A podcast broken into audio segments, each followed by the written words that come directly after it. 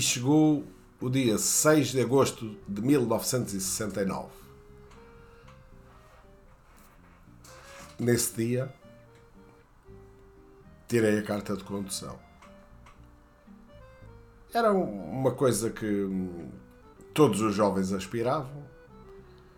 Não era fácil, porque o dinheiro não abundava e era um, de facto um desejo uh, ao qual eu não passava ao lado. E então, no dia 6 de agosto de 1969, eu tirei a carta de condução. Foi um pouco caricato, não é? Porque um jovem não tem bem a noção de, às vezes, de coisas sérias, uh, mas correu, correu relativamente bem. Isto porque eu fui para, para o exame da carta de condução, uh, que naquele tempo era feito no campo pequeno, com, dentro do, do, da viatura, onde nós uh, aprendíamos a conduzir, e era feito com um baralho de cartas, o código, e as, as perguntas sobre os sinais eram um baralho de cartas próprio que havia uh, para aquilo e o examinador ia mostrando, ia perguntando o que é isto, enfim. Correu bem, mas eu antes de ter entrado para, para o carro, uh, porque quando nós lá chegamos, pronto, ficamos por ali à espera que chegue o examinador e quando o examinador chegou eu disse pediu-me o bilhete de identidade e disse não pensei no bilhete de identidade porque eu dali ia para a praia e então, olha, então tem que ficar para outro dia. Disse, oh, seu engenheiro, não, não me vai deixar aqui agora sempre fazer exame, eu moro aqui ao lado. Eu vou lá no instante, aqui um meu amigo, que era um amigo que, que ia comigo para a praia, hum, ele vai lá no instante buscar isso. Ah, então está bem. Eu morava na Amadora, não era assim tão perto. Mas naquele tempo o trânsito, que era sempre em frente, não havia trânsito. E então eu dei-lhe dinheiro para um táxi e ele veio num instante à minha casa buscar o meu bilhete de identidade. Quando lá chegou, foi exatamente à conta. Estava o engenheiro a chegar também e foi fantástico porque ficou o problema resolvido. Mas era o suficiente para uma pessoa se enervar e as coisas correrem mal. Felizmente não correram, talvez porque eu sou uma pessoa calma. Mas uh, se a minha uh, infância foi feliz, a minha adolescência não foi menos.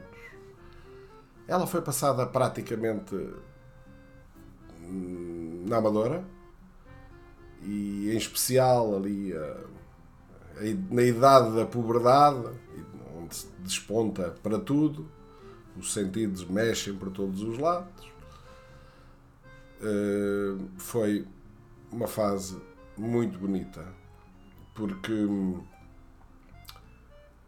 eu tinha à minha volta um grupo de amigos que se criaram, porque a rua onde eu morava era uma rua bastante icónica, porque além de ter muitos jovens, tinha no fundo da rua uma coletividade onde nós nos reuníamos. Então, só por si, eh, essa instituição era, era, hum, uma, era a convergência de, de, de, dos nossos encontros, das nossas amizades, dos nossos desportos, do nosso lazer, das nossas paixões.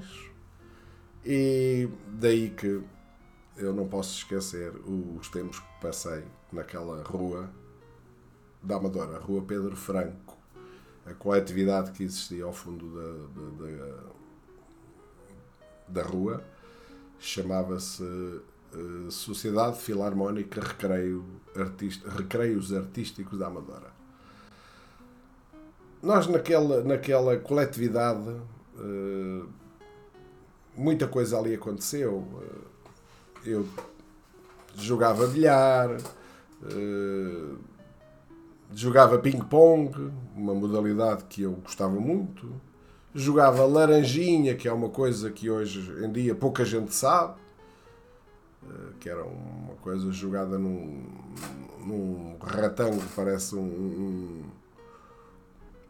um bilhar, mas uma coisa grande e, e em que o chão é térreo e joga-se com duas bolas eh, assim e depois uh, a acertar numa pequenina. E aquilo é feito. Portanto, é um campo que tem para aí, sei lá, uns 10 metros de comprimento, talvez, e para aí uns 2 ou 3 de largura, já nem me lembro muito bem. Mas, pronto, era nesta coletividade que nós fazíamos toda esta panóplia de, de, de, diversões e onde havia também uns célebres bailes que, que eu ajudei a organizar com, com o meu querido amigo Júlio César. O, o, evento chamava-se Neipinem Pop e aquilo foi um sucesso, funcionou em pleno.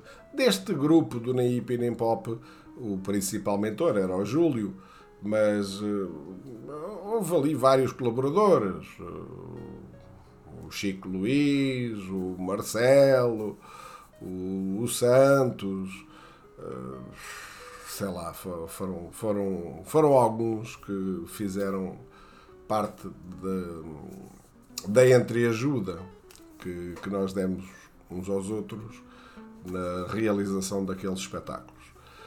O Júlio era, era o, além do mentor, era o pintor, era o, o desenhador, ele desenhava as letras, ele idealizava os, os, os prospectos que se fariam para publicidade, ele contratava os conjuntos.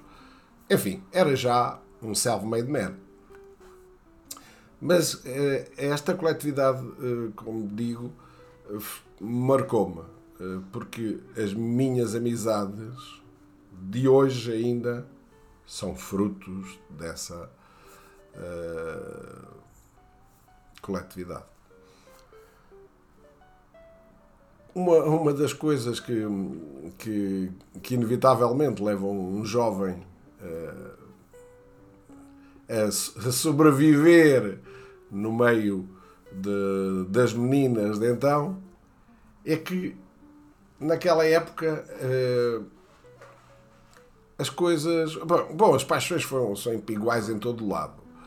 Eh, mas naquele tempo, tocar com a mão na cara de uma menina ao dançar era de um êxtase total. Tocar-lhe na mão, uh, afagá-la ligeiramente, uh, encostando-a contra nós numa dança.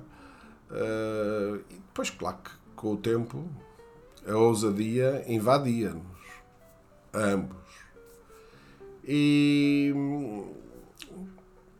eu nunca fui um puto muito de dançar, mas gostava de dançar com, mais com a finalidade de, de sentir uma mulher, de, de, de, de abraçar, de esperar que alguma coisa pudesse surtir efeito dali e não gostava de dançar só por dançar. Isso ficava para outros amigos meus que eram de facto uns apaniguados da dança.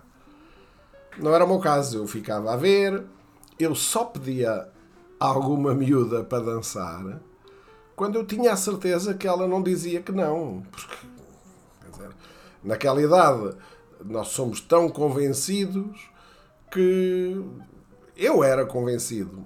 Não sei se os outros seriam eu era convencido. Uh, para mim era impossível alguém dizer que não, que não dançava comigo. Para não me sujeitar uh, a tamanha ignomínia, uh, não, não, queria, não queria sentir ali aquele peso de me dizerem que não. E então, quando eu pedia alguma miúda para dançar, eu tinha a certeza que ela ia dizer que sim felizmente, não me lembro de alguma vez ter pedido a alguém para dançar que não quisesse dançar. Porque uma coisa que acontecia e que os jovens deste tempo não sabem é que os bailes, eh, destas coisas aconteciam, não é? Principalmente nas, nas coletividades, tinham duas filas de cadeiras.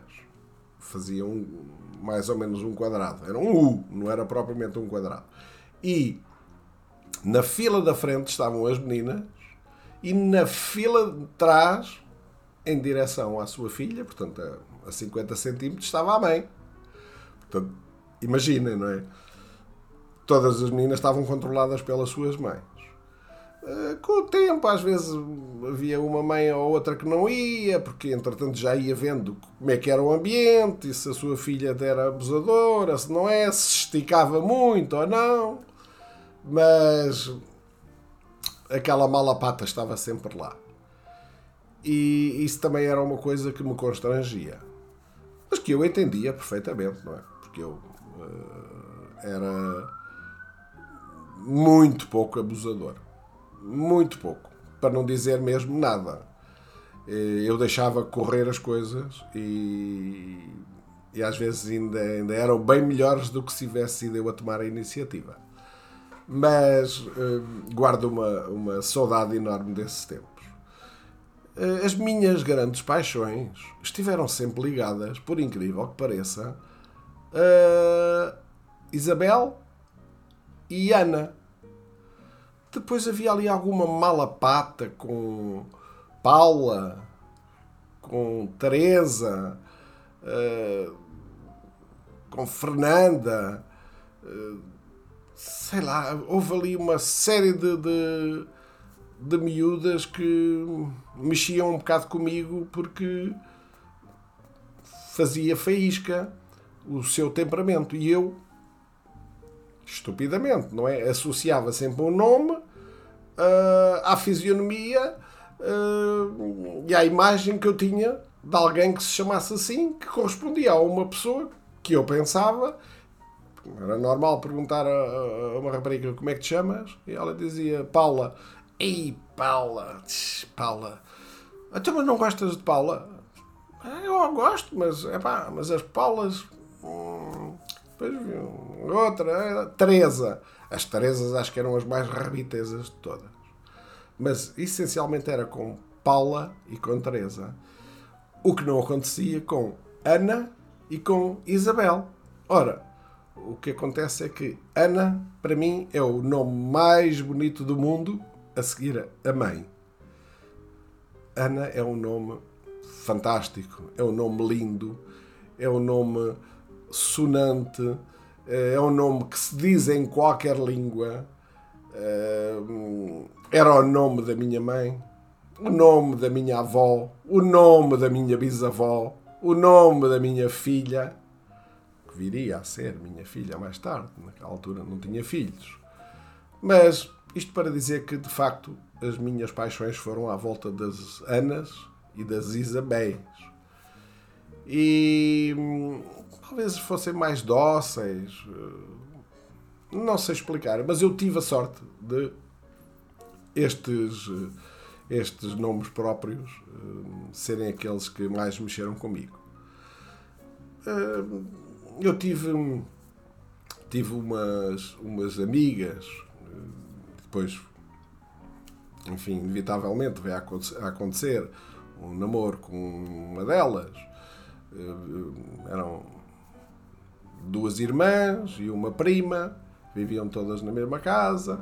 Os pais eram pessoas muito, uh, muito conservadoras e era interessante que quando eu ia para o trabalho e vinha, portanto eu fazia isto quatro vezes por dia, não é? Eu trabalhava na Baixa, em Lisboa, vinha almoçar a casa e aquilo era uma correria incrível.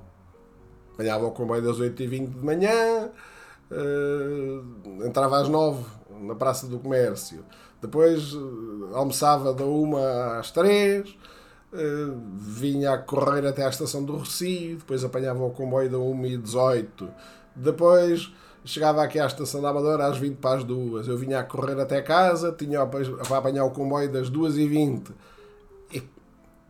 e, pronto, isto é, eu, a minha vida era uma correria constante. Mas era agradável, porque eu na correria ia um amigo ao lado que também corria e ia encontrar-me no comboio com mais outros amigos, porque fizemos aquilo durante anos, aquele trajeto. E parece que não.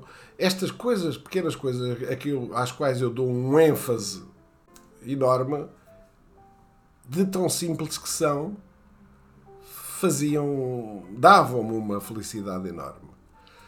Mas essas minhas três amigas, com, com quem ainda hoje mantenho contacto com duas, aquela que eu namorei e uma prima dela, uh, estavam à janela quando eu passava.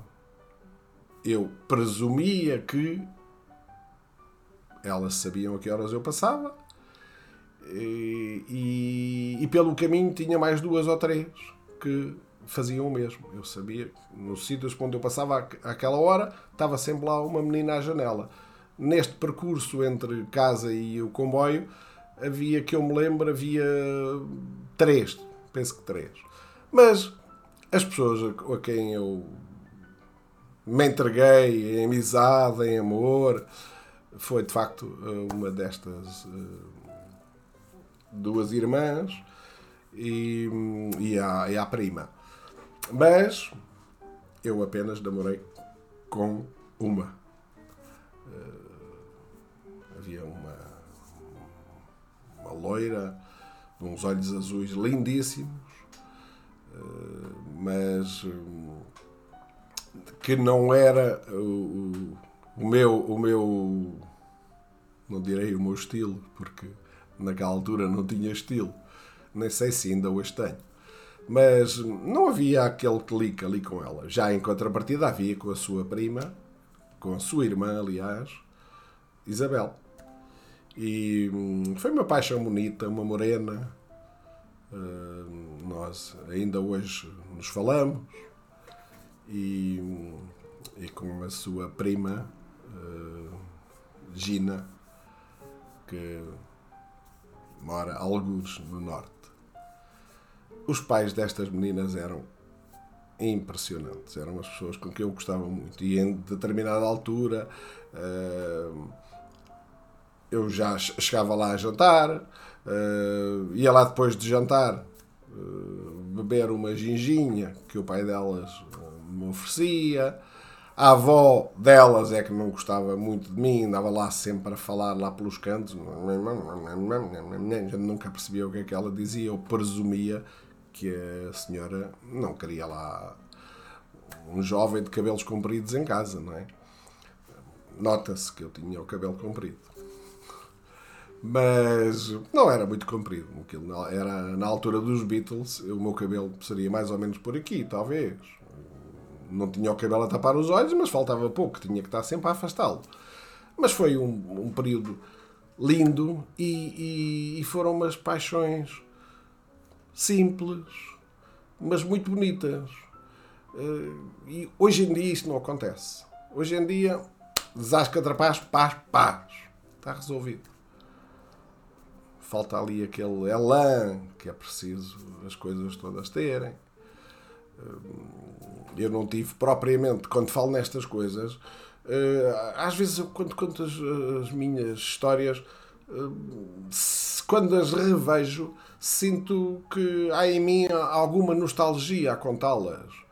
Mas essa nostalgia está repleta de, de felicidade, porque eu não tinha, não tinha preocupações de maior. Eu até tinha quem sofresse por mim.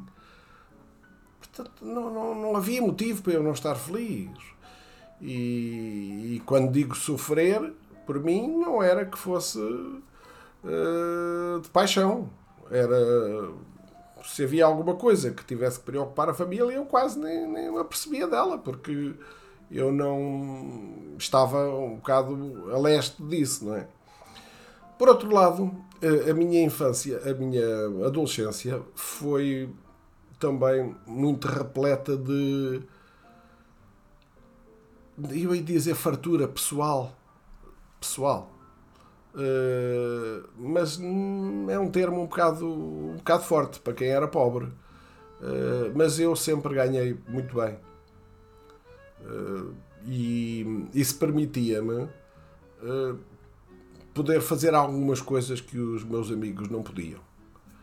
E, e ajudá-los até, em determinadas vezes. Havia alguns que já fumavam, eu naquela altura penso que talvez não fumasse ainda. Eu comecei a fumar para aí aos 15 anos ou 16, talvez, mas fumava pouco.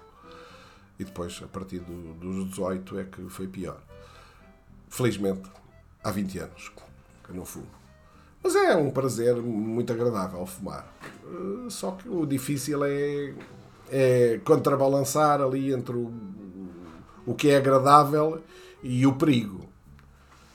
É difícil a pessoa dizer é só isto e parou. Depois torna-se um vício. Mas nós temos outros vícios. Gostar muito de queijo, gostar muito de presunto, gostar muito de marisco. São tudo vícios, não é? São coisas que sabem bem. Só que se fizermos delas um cotidiano, passa a ser um vício. E depois já não tem o sabor de, do que se for esporadicamente. Bom, mas aquela filarmónica era o centro das minhas paixões. Uh, eu tenho ideia de, naquela fase, ter namorado umas quatro ou cinco raparigas. Apesar de, de haver ali de haver ali umas outras que foram coisas muito fugazes, fruto às vezes de uma tarde de, de, de dança e depois seguido de mais um encontro ou dois. Eu apercebia-me rapidamente se as pessoas tinham alguma coisa para me dizer ou não. E eu, quando digo eh, terem alguma coisa para me dizer, é saber se havia ali um sentimento recíproco de, de empatia. Uma pessoa só para dizer banalidades não, não, não valia a pena. Eu tinha alguma necessidade de, de falar, nem que fosse dos nossos ídolos. Aliás, normalmente as nossas conversas acabavam inevitavelmente por começar pelo, pelos pelos nossos ídolos. Naquela altura, a música francesa estava na berra. Era, é claro que os Beatles eram os Beatles, mas a música francesa eh, era de uma importância fundamental, uh, pelo menos em Portugal. Mas penso que um pouco por todo o mundo. As nossas paixões naquela altura eram o Adamo, era o Hervé Villard, Joy Dassin, uh, Sheila, France Gall, François Hardy, Johnny Hallyday. Bem, um mundo, um mundo de gente. E hoje é muito, é muito raro ouvir-se falar de um músico, de um cantor francês. É muito raro. É, a música anglo-saxónica apoderou-se do, do, dos lusitanos e música francesa e italiana estão praticamente abolidas. Mas as minhas paixões não morrem nunca. As minhas paixões continuam, inevitavelmente, até, até um dia. Mas elas não morrem. Irão comigo. As minhas paixões podem ter ali algumas paragens, podem ter ali algumas nuances, mas elas não acabam nunca. Sejam paixões humanas, sejam paixões materiais, seja que tipo de paixão for. Um amigo, em princípio, para mim, salvo raríssimas exceções, é para toda a vida. Mas a minha felicidade completava-se naquela filarmónica. E ainda hoje, num grupo de amigos que eu tenho e que falamos eh, regularmente, e antes de, desta pandemia nos encontrávamos, quase todas as semanas um, para almoçar. Fazíamos também umas saídas noturnas, enfim. Mas é engraçado ver agora um, um bando de velhos a contarem as suas eh, aventuras de há 50 anos e, e de algumas coisas que nós não contávamos. Um, eu fiquei cedo hum, com a certeza de uma coisa o homem, quando tem a idade em que eu me apercebi disso, portanto, na sua adolescência e ali naquela fase em que se quer mostrar, eh, não faz aquilo que diz. e mais tarde uh, não diz aquilo que faz. Mas eu não tenho grandes ideias, salvo ali pelos 14, 15 anos, quando não via nada com, com, com miúdas, havia que, sei lá, mexer nos cabelos, ou uma coisa daquelas mais simples do mundo e que às vezes, alguns mais, que felizmente não era o meu caso, uh, pá, miúda e tal, beijei e fiz isto e fiz aquilo. E não é norma dos homens dizerem, contarem uns aos outros o que é que fazem com as suas mulheres, ou com as suas namoradas, ou com as suas amigas, aquilo que quer que seja.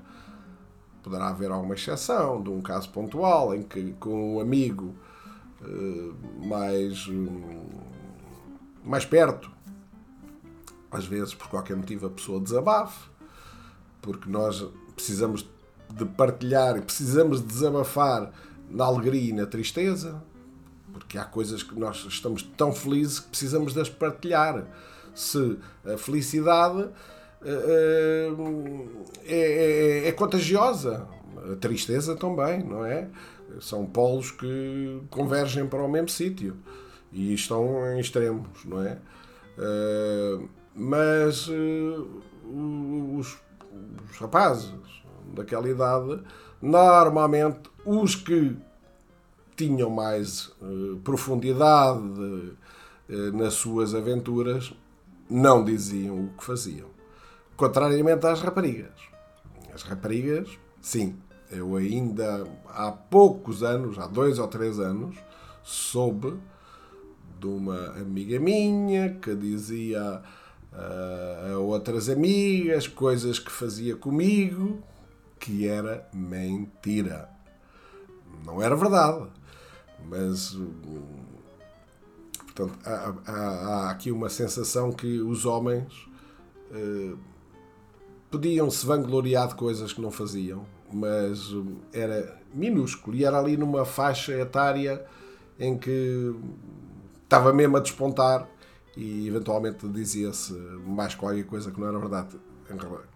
Já as mulheres, com as mulheres isso não acontecia. Mas o, fica, fica-nos sempre uma sensação de que aquele, aquele período foi, foi tão bom. É, eu às vezes lembro-me, e, e depois o que acontece é que nós, velhotes agora, quando nos encontramos, nós damos connosco a falar daquelas coisas e às vezes ainda dizemos: Epá, lembras-te daquela miúda assim, assim, assim, que eu namorei? Ou isto. Epá, agora encontrei-a, está gorda, como caraças. E, lá. e depois aí lembra-me sempre esta, esta coisa: dizer, pá. Se calhar ela também já encontrou outros amigos nossos daquele tempo e disse: Epá, tu lembras-te daquele fulano assim, assim, assim que eu namorei? Ei pá, o gajo está careca, está gordo, está, está feio, está cheio de rugas.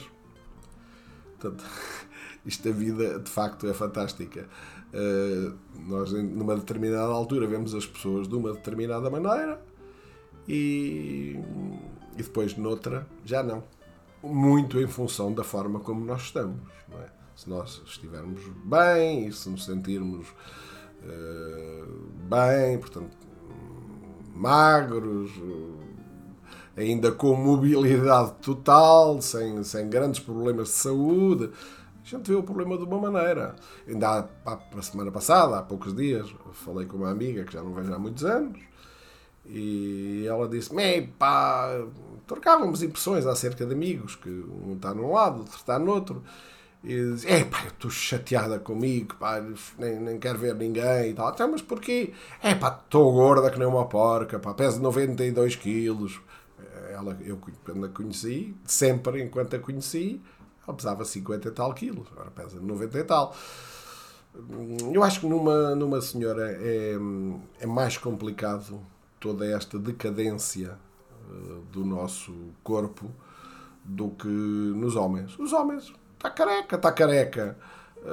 Está eh, uh, gordo, é pá, quero ver se qualquer dia se, se, se emagreço. Mas, entretanto, não se deixa de comer as grandes comezanas, cozidos, essa tarefa toda.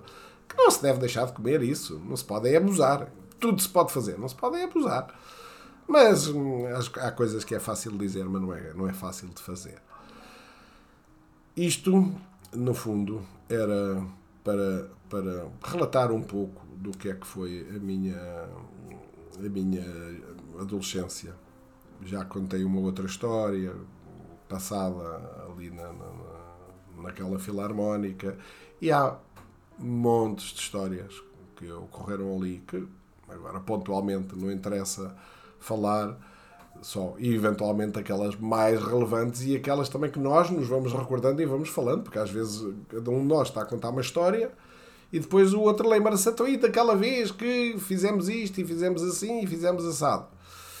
Uh, faz parte da, da nossa adolescência e eu só talvez tenha sido mais feliz que uma boa parte dos meus amigos, eh, porque de facto eh, na minha casa hum, pobre não havia falta de nada.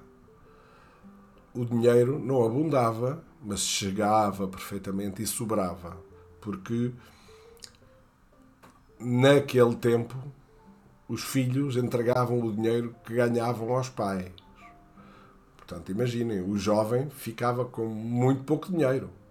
Havia algum caso pontual que o filho, enfim, eu não queria dar o dinheiro todo, ou refilava, ou não sei o quê.